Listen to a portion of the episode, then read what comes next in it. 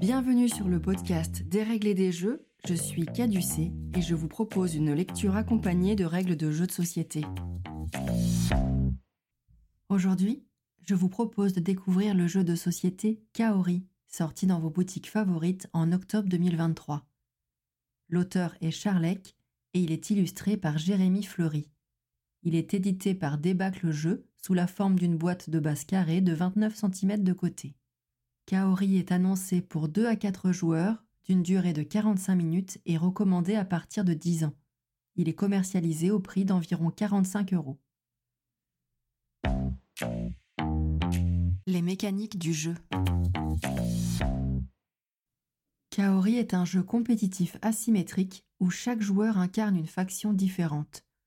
Si Kaori est annoncé pour 2 à 4 joueurs, le jeu à deux joueurs demande une adaptation de mise en place et de règles et sera donc abordé dans la rubrique variante.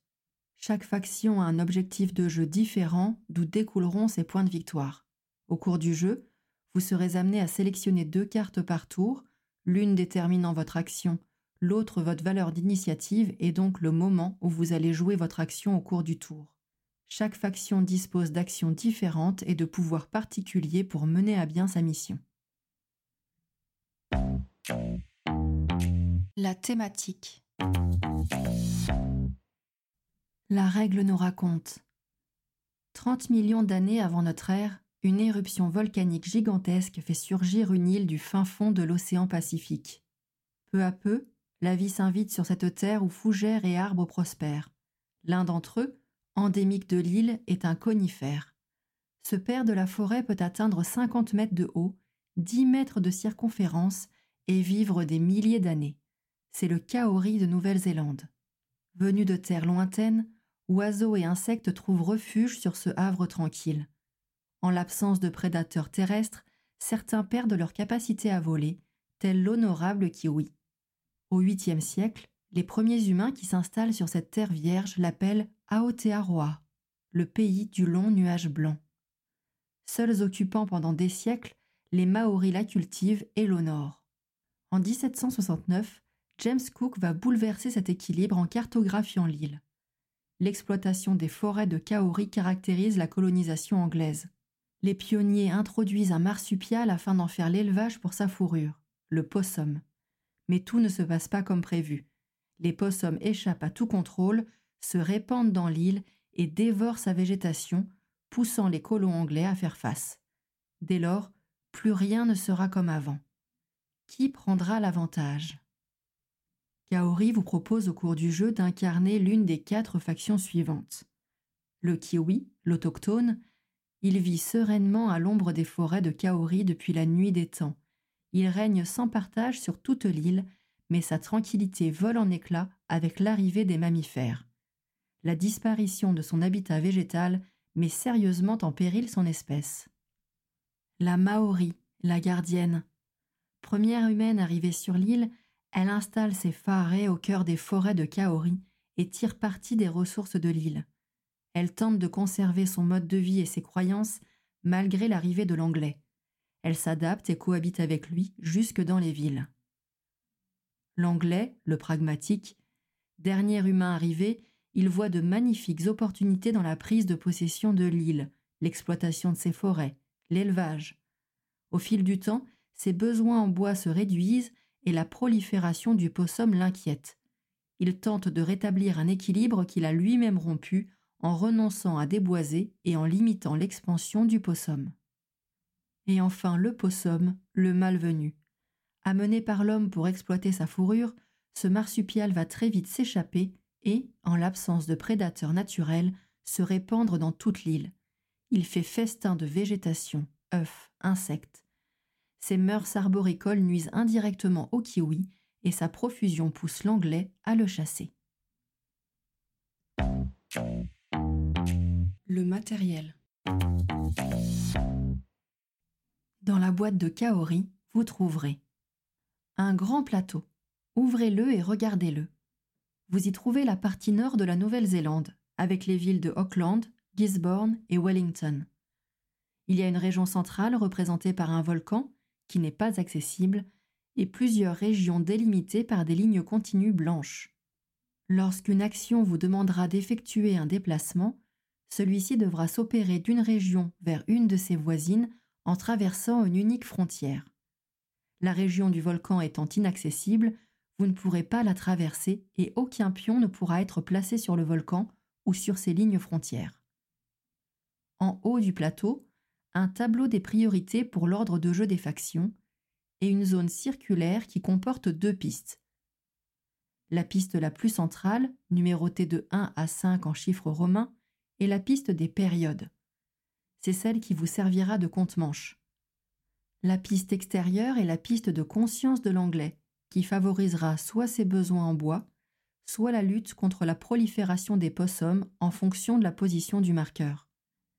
Elle indique l'évolution de la conscience de l'anglais dans le temps. Elle peut avancer ou reculer, faisant basculer l'anglais de bûcheron à ranger ou l'inverse. L'anglais commence la partie en tant que bûcheron, il cherchera donc initialement à exploiter les forêts. Au fil du temps, sa conscience évoluera, l'amenant éventuellement à reconsidérer ses agissements en devenant ranger et chasser les possums qui ont trop proliféré. Certaines actions au cours du jeu auront pour prérequis un état de conscience de l'anglais, bûcheron ou ranger. Revenons au reste du matériel. 30 pions arbres, appelés pions kaori, deux pions blancs ronds servant de compteur. Le reste du matériel est spécifique à chaque faction. Pour toutes les factions, vous trouverez un plateau personnel, un feuillet d'aide de jeu, neuf cartes de jeu. Chaque faction possède ensuite son propre lot de jetons et pions à sa couleur. Pour le kiwi en jaune, 28 pions kiwi, 2 pions inondation, 3 pions réserve et 5 jetons héritage. Ce sont les petits jetons circulaires.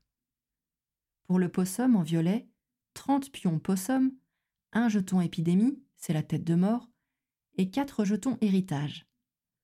Pour l'anglais, 2 pions anglais, 2 pions poison, les têtes de mort, 8 pions route et 4 jetons héritage. Et enfin, pour la maori, un pion maori, huit pions faharé qui représentent les habitations maoris et quatre jetons héritage. Avant de passer à la mise en place, on va faire un point sur le matériel individuel et les cartes qui ont au final une structure générale globalement similaire. On peut décrire les parties gauche et droite des plateaux individuels.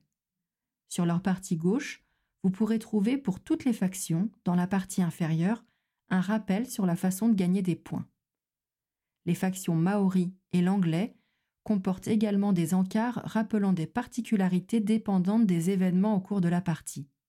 Dans la partie droite du plateau individuel sont listés les pouvoirs propres à chaque faction qui pourront être activés grâce au jeton héritage.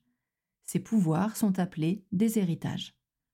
Chaque faction dispose d'une carte spéciale avec l'action Revendiquer un héritage qui vous permettra d'activer celui de votre choix en positionnant un de vos jetons héritage en face de celui que vous souhaitez activer.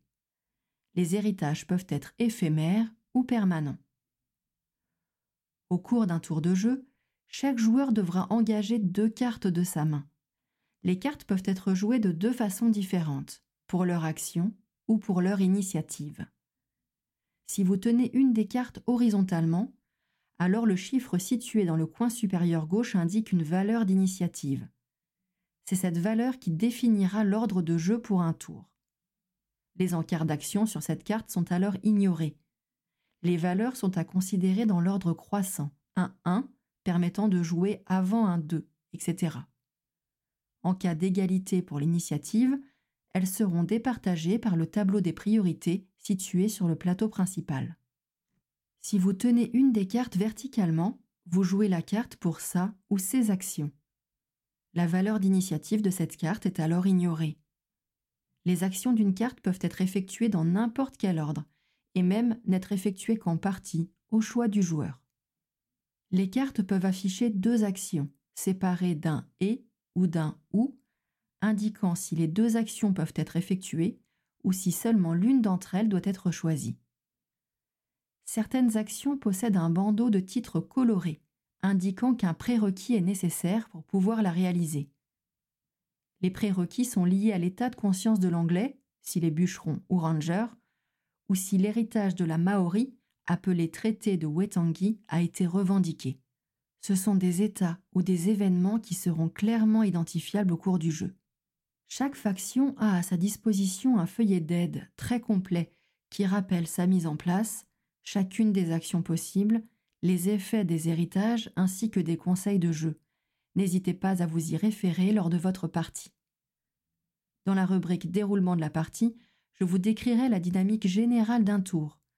Toutes les factions ayant des actions différentes, vous devrez vous référer à vos aides de jeu pour connaître les impacts de vos choix en fonction de votre faction.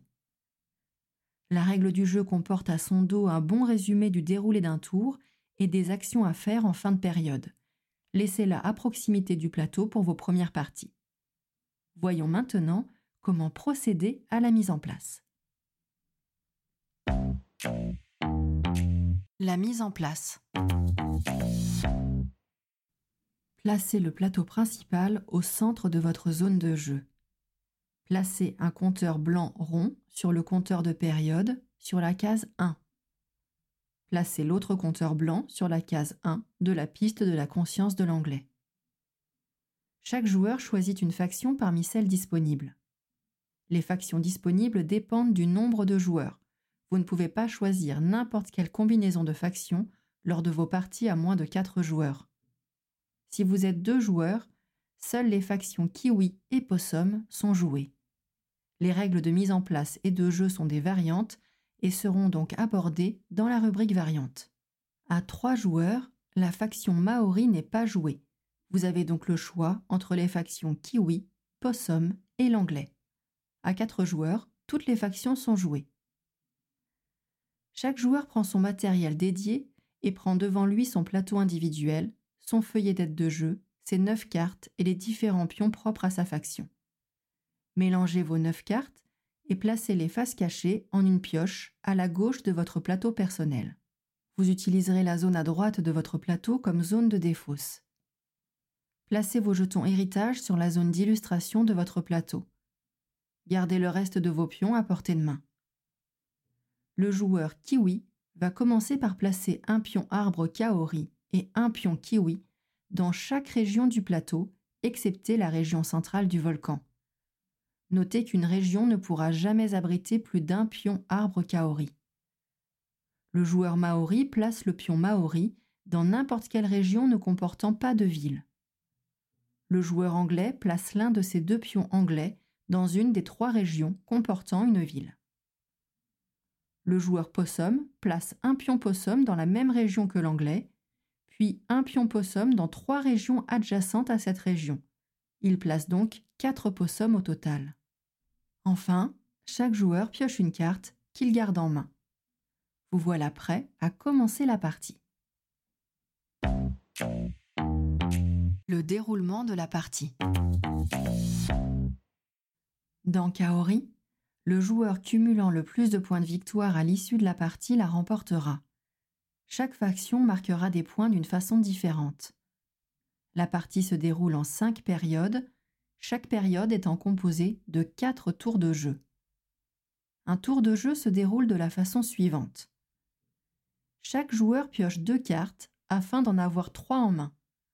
Vous devez déjà avoir une carte en main à l'issue de la mise en place et vous garderez une carte en main à la fin de chaque tour. Simultanément, chaque joueur doit choisir parmi ces trois cartes celle qu'il veut utiliser comme une carte action. Il la place devant lui face cachée. Puis il choisit sa carte initiative qu'il place par-dessus la carte choisie pour son action, toujours face cachée, et inclinée à 90 degrés pour qu'elle soit positionnée horizontalement. Il conserve sa troisième carte en main. Tout le monde révèle ensuite son couple de cartes. La valeur de la carte initiative indique dans quel ordre chacun jouera sa carte action, les égalités étant tranchées par le tableau de priorité qui se trouve sur le plateau de jeu. Dans l'ordre de priorité, chacun joue donc sa carte action en réalisant la ou les actions désignées par la carte jouée. Attention, certaines actions nécessitent un prérequis et ne sont donc effectuables que si ce prérequis est actif. Il est tout à fait possible de ne pas résoudre sa carte action, soit parce que vous ne le pouvez pas, soit parce que vous ne le voulez plus. auquel cas la carte est simplement défaussée sans effet. Une fois que tout le monde a joué sa carte action, chacun défausse les deux cartes jouées lors de ce tour dans la zone de défausse, à droite de son plateau personnel.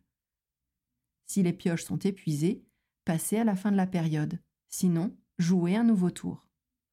En fin de période, conservez la carte mise de côté au dernier tour, celle qui vous reste en main, et mélangez votre défausse pour former une nouvelle pioche en la plaçant à gauche de votre plateau. Vous devez maintenant adapter le plateau de jeu en fonction de ce qu'il s'est produit pendant cette période. Les pions kiwi, qui ne sont plus abrités par un pion arbre kaori, sont retirés du plateau et rendus aux joueurs kiwi qui les conservent à portée de main. Les éventuelles inondations et épidémies sont retirées du plateau et rendues à leurs propriétaires respectifs. Si vous n'étiez pas déjà à la cinquième période, avancez le compteur de période sur la période suivante et faites également avancer le compteur de conscience de l'anglais de deux cases, puis commencez une nouvelle période par un nouveau tour de jeu. Si vous en étiez à la cinquième période, la partie prend fin et vous pouvez procéder au décompte de points. La fin de partie. Au terme de la cinquième période, chaque faction compte ses points de victoire le joueur kiwi marque un point par pion kiwi présent sur le plateau principal. Le joueur possum marque un point par pion possum présent sur le plateau principal. Le joueur anglais marque un point par arbre sur son plateau personnel et un point par possum sur son plateau personnel. Le joueur maori marque deux points par pion phare présent sur le plateau principal, un point par kiwi sur son plateau personnel et un point par possum sur son plateau personnel. Le joueur qui a le score le plus élevé remporte la victoire. Les égalités sont tranchées par le tableau des priorités. Les variantes. Une partie à deux joueurs se joue entre le kiwi et le possum. L'anglais est également présent, mais il est automatisé par l'intermédiaire d'un pion anglais. Le placement de départ est similaire à celui de la mise en place standard, mais c'est le joueur possum qui choisit sur quelle ville commence l'anglais. La partie se déroule de la même façon qu'à trois ou quatre joueurs, à deux exceptions près. Quand la conscience de l'anglais indique l'état bûcheron, à la fin du tour, le joueur possum peut déplacer l'anglais et retirer un arbre kaori dans la région où il se trouve. Quand la conscience de l'anglais indique l'état ranger, le joueur kiwi prend le contrôle de l'anglais. À la fin du tour, il peut le déplacer et retirer un possum dans la région où il se trouve. Les deux actions, déplacer-retirer, peuvent être réalisées dans n'importe quel ordre. Les kaori et les possums retirés ne sont pas conservés par l'anglais. Si la partie s'achève sur une égalité, c'est le possum qui l'emporte. Mon avis sur le jeu. Lors de la sortie de Kaori, beaucoup ont fait le rapprochement avec le jeu Root à cause du côté parfaitement asymétrique des actions de chaque faction. Ici, toutefois, le système de jeu est le même pour tout le monde, mais ce sont les actions qui sont différentes et viendront impacter l'ensemble des autres factions. Si effectivement il vous faudra un temps d'apprentissage pour maîtriser votre faction, Kaori est beaucoup moins corsé que Root. De même, les stratégies qui découlent des actions et héritages sont moins complexes. Ça ne veut pas dire que vous n'aurez pas à réfléchir quant à vos choix en fonction de l'avancement de la partie et de l'évolution de la situation sur le plateau. Un tour de jeu est rapidement réalisé et quasi simultané, ce qui rend l'ensemble très fluide même lors de votre première partie. Les feuilles d'aide sont extrêmement bien conçues et vous permettent aisément de vous approprier votre faction, d'anticiper sur les actions existantes sans que vous ayez besoin de vous passer la règle du jeu au cours de la partie. S'il existe une variante à deux joueurs, privilégiez toutefois le jeu à trois, voire carrément à quatre. Si vous recherchez les sensations de tension du complexe Root, vous risquez effectivement d'être déçu. Si vous recherchez une expérience asymétrique et taquine, accessible en famille, avec des rebondissements de situation et peu de temps mort, laissez-vous porter vers Kaori. Enfin, difficile de ne pas être attiré par le matériel et les superbes illustrations de Jérémy Fleury un de mes illustrateurs chouchous. Laissons donc à Kaori ce qui est à Kaori et faites-lui une place de choix parmi les jeux à factions asymétriques avec sa propre identité. Kia ora? Maintenant que les règles du jeu n'ont plus de secret pour vous, prenez le temps de jouer et de vous amuser.